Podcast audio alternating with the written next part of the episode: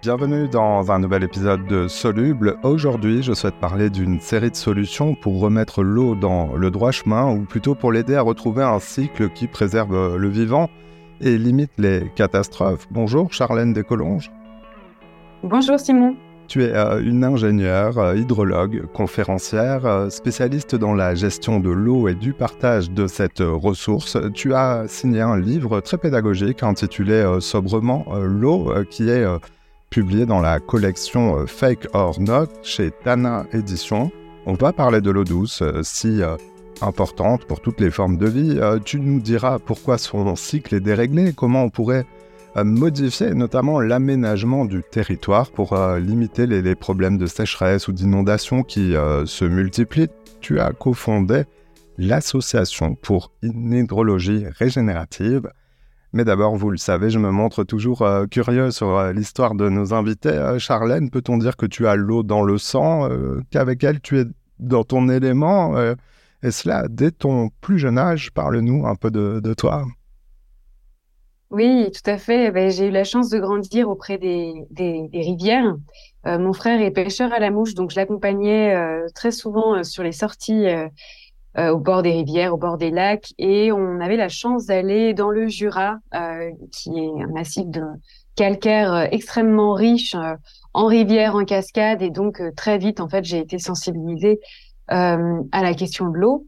Et puis, euh, j'ai orienté mes études dans les sciences de la Terre et j'ai été prise de passion pour, euh, pour l'hydrologie. Donc, j'ai euh, fait un master hydrologie. J'ai poussé un peu plus loin mes études pour avoir un double diplôme avec l'école des mines en tant qu'ingénieur. Et j'ai en fait toujours su que j'allais travailler pour euh, préserver ce bien commun. Alors, ingénieur hydrologue, alors c'est pas forcément clair tout le monde, même si vous apparaissez de plus en plus souvent dans l'actualité, euh, les personnes de ta profession. On t'imagine sur le terrain, les mains ou les pieds dans l'eau. En quoi ça consiste concrètement ton métier? Alors le métier d'hydrologue, euh, c'est à la fois d'être sur le terrain, effectivement, pour prendre des mesures, notamment des mesures de débit dans les cours d'eau, euh, donc moi, je dis souvent, on prend un peu le pouls de la rivière, hein, on voit à quel rythme son cœur bat, on peut dire ça comme ça. Et euh, derrière, on travaille sur des modèles qui vont faire de la prévision en fonction d'une pluie donnée, de savoir quel débit va s'écouler dans la rivière, que ce soit pour les crues ou pour, euh, au contraire, les sécheresses. Moi, j'étais plus sur les sécheresses, euh, spécialisée dans, ce, dans ces questions-là.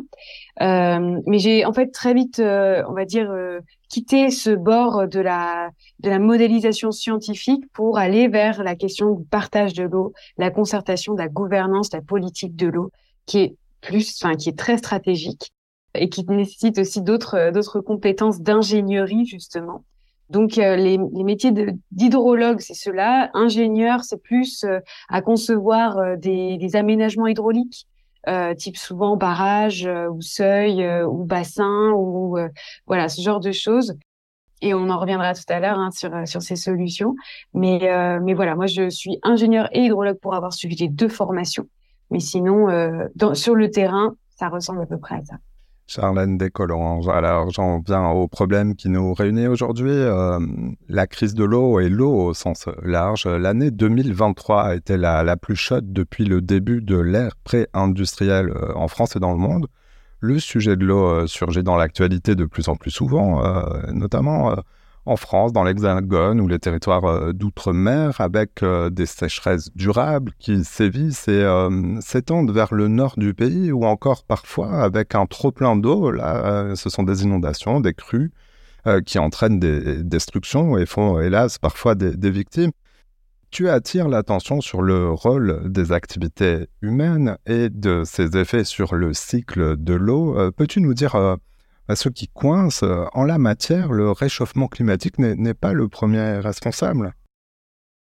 Et non, effectivement, je dis souvent que le changement climatique va révéler les désordres qu'on a occasionnés sur ce grand cycle de l'eau, mais avant même d'avoir perturbé le climat, on a perturbé ce cycle de l'eau.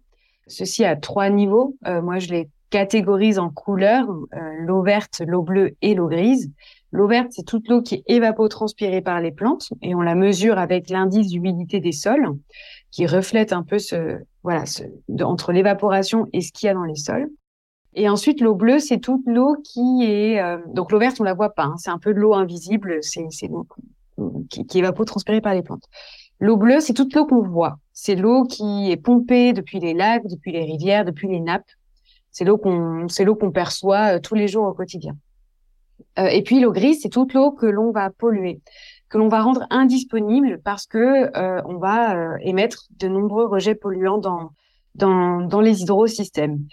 Donc, quand on cumule l'eau verte, l'eau bleue et l'eau grise, on arrive à ce chiffre astronomique de 24 000 milliards de mètres cubes d'eau par an c'est l'empreinte eau annuelle de l'humanité. Donc, quand on cumule ces deux, ces trois couleurs, c'est l'empreinte eau. Et l'empreinte eau annuelle de l'humanité, c'est 24 000 milliards de mètres cubes. Ça, c'est une étude de 2019 qui le renseigne et qui montre que bah, ces 24 000 milliards de mètres cubes d'eau, c'est toute l'eau que s'approprient les êtres humains pour faire la nourriture, pour faire l'alimentation, produire de l'énergie aussi, l'électricité, produire tous les biens de consommation. Et en fait, euh, voilà, c'est monstrueux, c'est énorme. 24 000 milliards de mètres cubes d'eau, c'est l'équivalent du débit qui s'écoule des fleuves aux océans. La moitié, pardon. La moitié des débits, c'est déjà beaucoup. Et euh, en fait, quand on regarde de plus près cette empreinte eau, on voit que l'impact qui a le plus euh, euh, de problèmes, qui génère le plus de problèmes sur le cycle de l'eau, c'est celui de l'eau verte.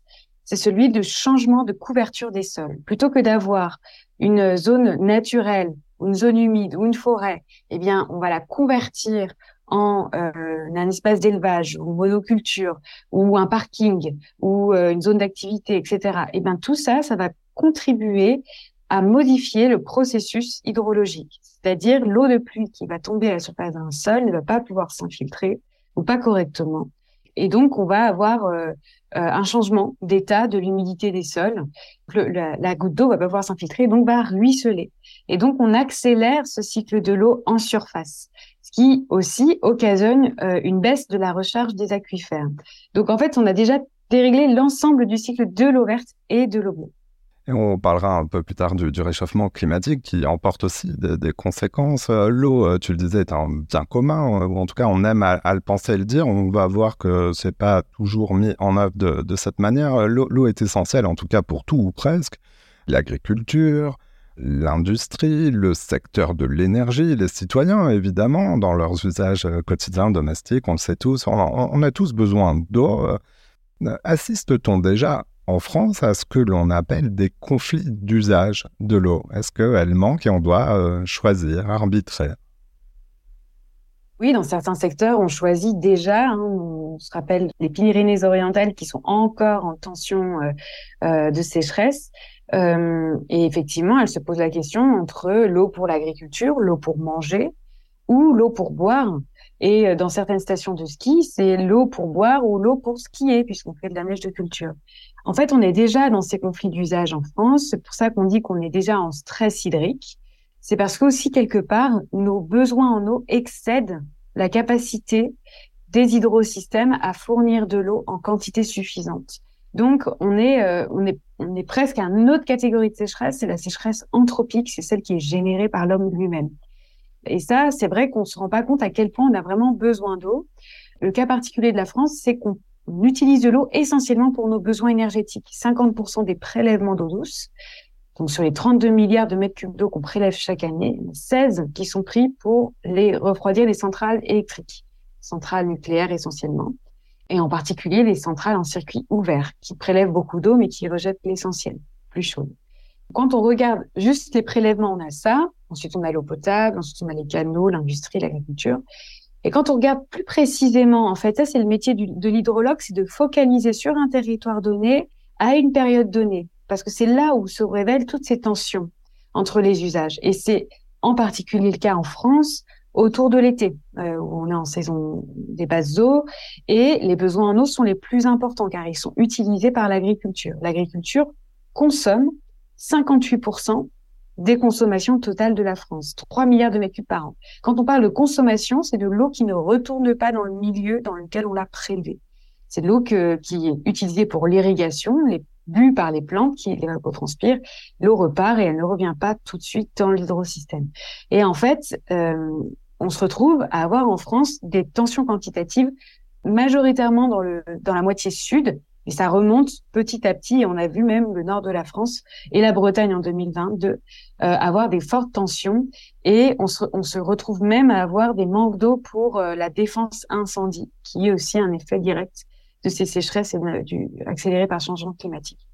Il est donc nécessaire de, modifier certaines choses. Euh, c'est là que le, sujet des solutions est, important euh, à aborder, évidemment. Alors, tu travailles dessus, tu te définis comme une ingénieure hydrologue engagée pour préserver l'eau et l'ensemble du vivant. Euh, dans ce cadre, tu as donc cofondé une association pour promouvoir et développer une nouvelle approche. Celle-ci s'appelle l'hydrologie régénérative. Ce, que l'homme a désorganisé, il pourrait en quelque sorte le réorganiser. Par où faut-il commencer, selon toi? Exactement. En fait, l'idée, c'est de, de remembrer, euh, mais dans le bon terme, c'est-à-dire euh, recréer ces paysages bocagés qu'on a perdus depuis 60 euh, ans. C'est en fait travailler à l'échelle d'un bassin versant. Donc un bassin versant, c'est l'unité de base en hydrologie. Hein. C'est une cuvette qui est délimitée par les reliefs et dans, dans laquelle vont se concentrer toutes les eaux de ruissellement et d'infiltration dans les cours d'eau. Les cours d'eau, donc du petit ruisseau, du petit rue jusqu'au plus grand cours d'eau et jusqu'au grand fleuve, eh bien tout ça, ça forme l'hydrosystème, le bassin qui est délimité par le bassin versant.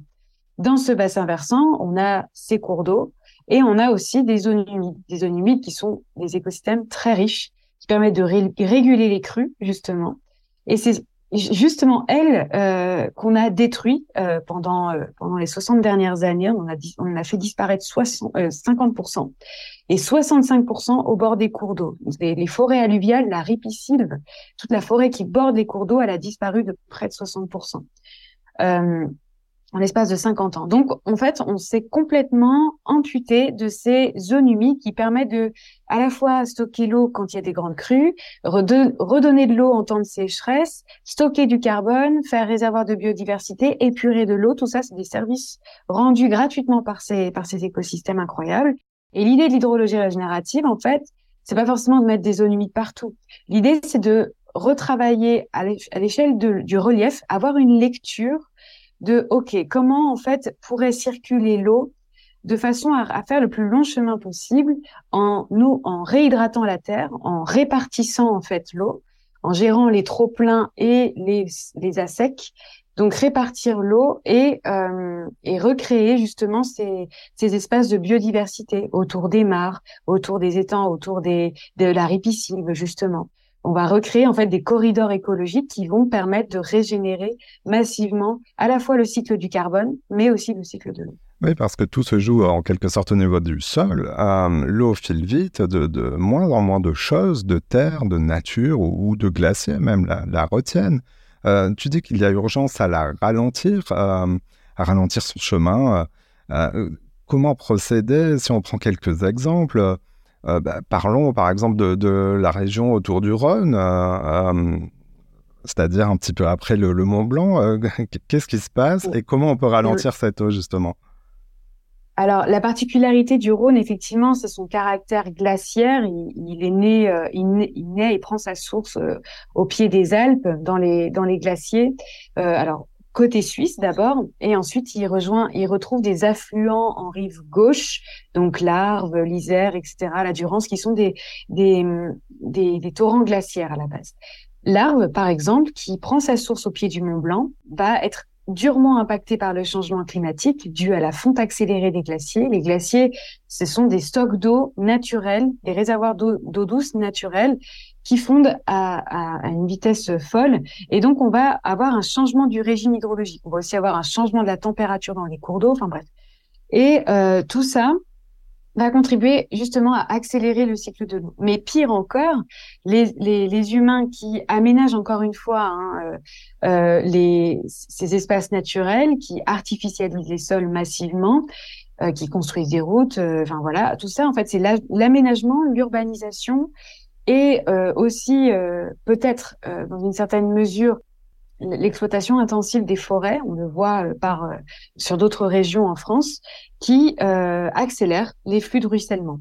Donc l'idée, c'est de la ralentir, mais pas de la ralentir dans dans ce que les ingénieurs hydrologues sont censés faire, c'est-à-dire des grands barrages, des grands ouvrages qui vont en fait aussi perturber l'hydrologie euh, en aval. Il faut vraiment comprendre que tout ce qu'on va stocker dans d'immenses réservoirs en amont vont avoir des répercussions en aval. C'est de l'eau qui ne va pas profiter aux hydrosystèmes en aval et qui vont avoir plein d'effets euh, en cascade. Donc, plutôt que d'avoir ces immenses ouvrages, c'est plutôt de démultiplier des petits ouvrages euh, type euh, euh, mares, euh, des petites, des petites, bah, des petites retenues euh, collinaires, etc. Mais aussi, pourquoi pas travailler sur la pente euh, avec euh, ce qu'on appelle des baissières. Et ça, c'est la méthode du keyline design. Donc ça, c'est ce qu'on voit, l'image qu'on a sur notre site internet Hydrologie régénérative. Euh, c'est ces baissières qui suivent les courbes de même niveau et qui vont permettre de ralentir le ruissellement, de, de, casser la pente pour ralentir le ruissellement. Donc ça, ça a été expérimenté partout dans le monde et ça a été et ça commence à euh, se déployer en France, euh, notamment dans le sud, qui font face à de, de, de gros problèmes de manque d'eau. Donc l'idée, c'est de la ralentir pour que l'eau puisse à la, déjà se stocker dans les sols avant de la stocker dans des grands barrages. On va d'abord la stocker dans les sols, rétablir cette humidité des sols et recréer aussi tout euh, un, écosystème agroforestier, travailler autour de l'arbre. Là, c'est le troisième pilier. On travaille d'abord sur le cheminement de l'eau, on travaille sur les sols, avoir des sols vivants, bien structurés, qui sont capables d'absorber l'eau. Et euh, on travaille sur les arbres qui, eux, ont le rôle de stimuler le recyclage de l'eau de pluie. En fait, ça, c'est l'immense pouvoir qu'ils ont. Ils permettent de recycler l'eau de pluie. Et donc, quand on travaille avec ces trois grilles de lecture, on permet à l'eau de ralentir. Et donc, c'est pas forcément euh, ce à quoi on pense tout de suite en disant ralentir, bah, construire d'immenses barrages. Non, on va d'abord travailler sur des éléments naturels. Et peut-on ralentir cette eau dans l'environnement urbain euh, dans lequel beaucoup de, de personnes nous, nous écoutent euh, Il y a beaucoup de bitume. Comment faire dans ces cas-là? Oui, alors c'est vrai que tout ça, on pourrait se dire bon bah ça c'est pas vraiment notre ressort, c'est plutôt le ressort des élus qui aménagent le territoire. On peut tous en fait le faire. Alors si on a la chance d'habiter à la campagne, on peut le, on, peut le faire. On peut aussi en parler autour de soi, les agriculteurs, mais les élus et ceux qui habitent en ville peuvent faire pression sur les élus pour débitumer les, les villes, de revégétaliser massivement les villes. C'est ce qu'on appelle la désimperméabilisation. Ça passe par deux choses. Déjà, déconnecter certains réseaux. Il y a des réseaux d'assainissement et des réseaux pluviales qui sont connectés, donc il faut les séparer. Et ensuite, euh, tous les revêtements qu'on peut en fait soit euh, les convertir vers des vers des zones végétales et ou soit en fait euh, euh, des, des, des, revêtements poreux qui permettent d'infiltrer l'eau de pluie. Donc ça, il y a énormément de choses qui, sont faites et déployées dans, les villes. La métropole de Lyon, par exemple, elle travaille beaucoup là-dessus. Paris a, a affiché une ambition de revégétaliser massivement, mais ça demande de la place. Et ça, cette place, elle va prendre finalement le pas sur des infrastructures routières, par exemple, qui, euh, qui ont pris énormément de place sur les parkings, sur les routes, etc. Et certains urbains peuvent même découvrir des jardins de pluie. Euh, Qu'est-ce que c'est? Les jardins de pluie, ce sont des bassins d'eau, des bassins euh, temporaires de rétention, de rétention temporaire, qui vont collecter justement toutes ces eaux de ruissellement et euh, vont les acheminer dans une cuvette euh, qui est en général aménagée dans des espaces verts, euh, des terrains de jeu, de promenade, etc. L'eau, tu parlais des élus, est un sujet politique, euh, systémique même, euh, selon euh, de nombreux points de vue, mais si nos modes de vie pèsent sur cette ressource, les citoyens qu'ils souhaitent peuvent-ils agir pour limiter leur impact? Je pense à la notion de sobriété. comment la mettre en œuvre? Du point de vue de l'eau dans son quotidien cela passe-t-il par des petits gestes ou euh, des changements plus conséquents dans, dans, ses modes de vie, dans ses achats, dans son alimentation? Euh, on, on, a du mal parfois à se situer. Sur, sur ouais. quoi est-il le plus judicieux d'agir si on le souhaite? Pour donner un ordre d'idée, un, un, Français moyen utilise en, à peu près 146 litres d'eau potable par jour.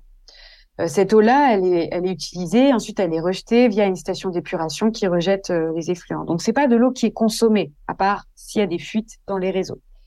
Mais elle revient dans l'hydrosystème. En revanche, quand on regarde par jour l'empreinte eau quotidienne d'un Français, c'est de l'ordre de 4900 litres. 4900 litres d'eau par jour, c'est l'équivalent de 25 baignoires d'eau qu'on remplirait virtuellement. Et toute cette eau-là, c'est pour produire notre alimentation. Là, je n'inclus même pas l'énergie, l'eau qui est nécessaire pour produire de l'électricité. Probablement, ce serait deux fois plus. on ne sait pas. En tout cas, ce qui est sûr, c'est qu'on pourrait parler vraiment de sobriété globale, à la fois dans notre alimentation, dans l'énergie, évidemment, parce qu'on a besoin d'eau pour produire notre électricité, et aussi dans notre mobilité. Ça, on y pense un peu moins. Quand on a besoin de se déplacer euh, beaucoup, massivement, bah, il faut euh, construire des routes, il faut euh, des voitures. Les voitures, eh bien, qui fonctionnent aujourd'hui au, au, pétrole et donc accélèrent le changement climatique. Au-delà de ça, vont aussi polluer les cours d'eau via les hydrocarbures. En fait, on a besoin de, de, de, voir les choses dans leur ensemble et l'impact de tous ces de, de, nos modes de vie finalement sur le cycle de l'eau, tant sur l'alimentation, parce qu'on a compris donc euh, euh, cette empreinte eau est, est, largement dominée par notre alimentation, 80%, et c'est essentiellement un régime carné. Plus on mange de la viande, plus euh, et de la viande rouge, euh, plus on a une empreinte eau qui est riche parce que euh, voilà, on a c'est un aliment qui est riche en eau virtuelle, euh. Euh, donc ça veut dire changer notre assiette et pour ça ça va être l'idée c'est de donc réduire la viande, végétaliser et euh, relocaliser et, avoir aussi une agriculture paysanne, locale, le plus possible. Ça, ça va dans le sens euh, d'une hydrologie régénérative aussi, de, soutenir les agriculteurs qui vont mettre en place ces pratiques, qui vont prendre soin des sols, des arbres et de l'eau. D'autant que, bon, on a très peu de temps pour aborder ce sujet, mais toutes tes publications euh, le, font. Euh, euh, le réchauffement climatique, euh, justement, en cours sur la, planète, affecte aussi le, cycle de l'eau. Et on entend là que certaines des solutions pour limiter et contenir le réchauffement climatique bah, rejoignent celles pour préserver le, cycle de l'eau. Sur le plan des précipitations et, de l'eau en, tant que, en tant que telle, comment l'eau est-elle impactée par le réchauffement climatique? En très peu de temps, pardon en très peu de temps, en fait, euh, les régimes de précipitation vont évoluer. Alors, sous nos latitudes en France, le pourtour méditerranéen va s'assécher. Il y aura moins de pluie annuelle. Le climat méditerranéen va remonter progressivement. On va peut-être concerner la moitié de la France d'ici 2100. Ce qu'on va voir, c'est une, une, une, accélération du cycle de l'eau, une accélération du processus d'évaporation, de précipitation. En clair, on va avoir des, euh, des périodes de sécheresse plus longues et plus intenses et les périodes de précipitation plus courtes et plus intenses. On le voit en ce moment même, en 2023. 2023, là, sur la Dordogne, la Vézère, la rivière qui était presque à sec cet été, là, aujourd'hui, euh, atteint des, niveaux de crues quasi historiques. Donc, c'est en fait c'est les premiers signes de l'hydro, de, pardon, du changement climatique qui se manifeste déjà en 2023. Et ça va s'accélérer, ça va continuer à gagner en intensité et en fréquence. C'est là que le, sujet redevient euh, politique, car il faut agir, il faut structurer, il faut organiser euh, les réponses et l'adaptation en, simultané. il y a d'ailleurs en France une gouvernance de l'eau. tu dis que sur le sujet de l'eau, il faut aussi penser à l'échelon local, être au plus près du terrain, à agir localement. pourquoi c'est important?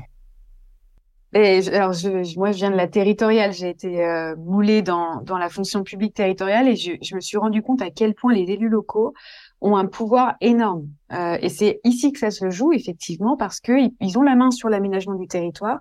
Donc, ils peuvent désimperméabiliser les villes, construire moins de routes, euh, faire tester l'hydrologie régénérative. Ils peuvent aussi bah, euh, avoir un, une vision de la gestion de l'eau potable. C'est eux qui gèrent l'eau potable et l'assainissement. Donc avoir une politique euh, qui permet de réduire les fuites dans les réseaux, de revoir le prix de l'eau, de traiter davantage dans les stations d'épuration, etc. Ils ont beaucoup de pouvoir et ils permettent euh, et donc ils siègent aussi dans ce qu'on appelle les parlements de l'eau. Donc là euh, là on parle, on parle très rapidement la gouvernance de l'eau en France. En fait, on est organisé en parlements de l'eau qui sont représentés par des élus. Il y a des élus qui siègent dans ces parlements de l'eau, les élus locaux, beaucoup, 40% Ensuite, euh, des représentants des usagers économiques, 20%, des acteurs de la société civile, 20%, et ensuite le reste, les services de l'État. Et donc, ces parlements de l'eau décident de toute la gestion stratégique de l'eau euh, à l'échelle des bassins versants à l'échelle des grands bassins, des six grands fleuves, et à l'échelle des sous-bassins. C'est ce qu'on appelle les commissions locales de l'eau. Les petits sous-bassins sont euh, gérés par les commissions locales de l'eau. La volonté du gouvernement, c'est de couvrir toute la France en commission locale de l'eau. Et c'est une très bonne chose parce que c'est, ça permet de faire du dialogue et de concerter l'ensemble des usagers avec les élus, avec les citoyens, avec les services de l'État. Mais par contre, il va falloir aller plus loin en intégrant la question de l'intérêt des rivières, des intérêts des rivières et du vivant euh, d'une manière générale. Un sujet passionnant, mais impossible de tout voir donc en détail dans cet épisode. Je, me dis qu'il faudrait une série de podcasts dédiés ou même euh, des cours en ligne et un livre. Alors pour les cours en ligne et le livre, ça tombe bien, euh, puisqu'ils sont disponibles sur Internet. Ces cours, je vais vous mettre le, le lien dans la description de, l'épisode. Le livre, je le disais en introduction, s'appelle L'eau. Il est euh, dans la collection Fake or Not aux éditions Tana. Et puis on peut aussi euh, se rendre régulièrement à assister à des conférences que, que tu donnes euh, et te suivre sur les réseaux sociaux. Oui, tout à fait, sur LinkedIn essentiellement, sur mon site internet. Charlène Descolonges, merci d'être passée dans Soluble. Merci beaucoup, à bientôt. Voilà, c'est la fin de cet épisode. Si vous l'avez aimé, notez-le, partagez-le et parlez-en autour de vous. Vous pouvez aussi nous retrouver sur notre site internet csoluble.media. À bientôt.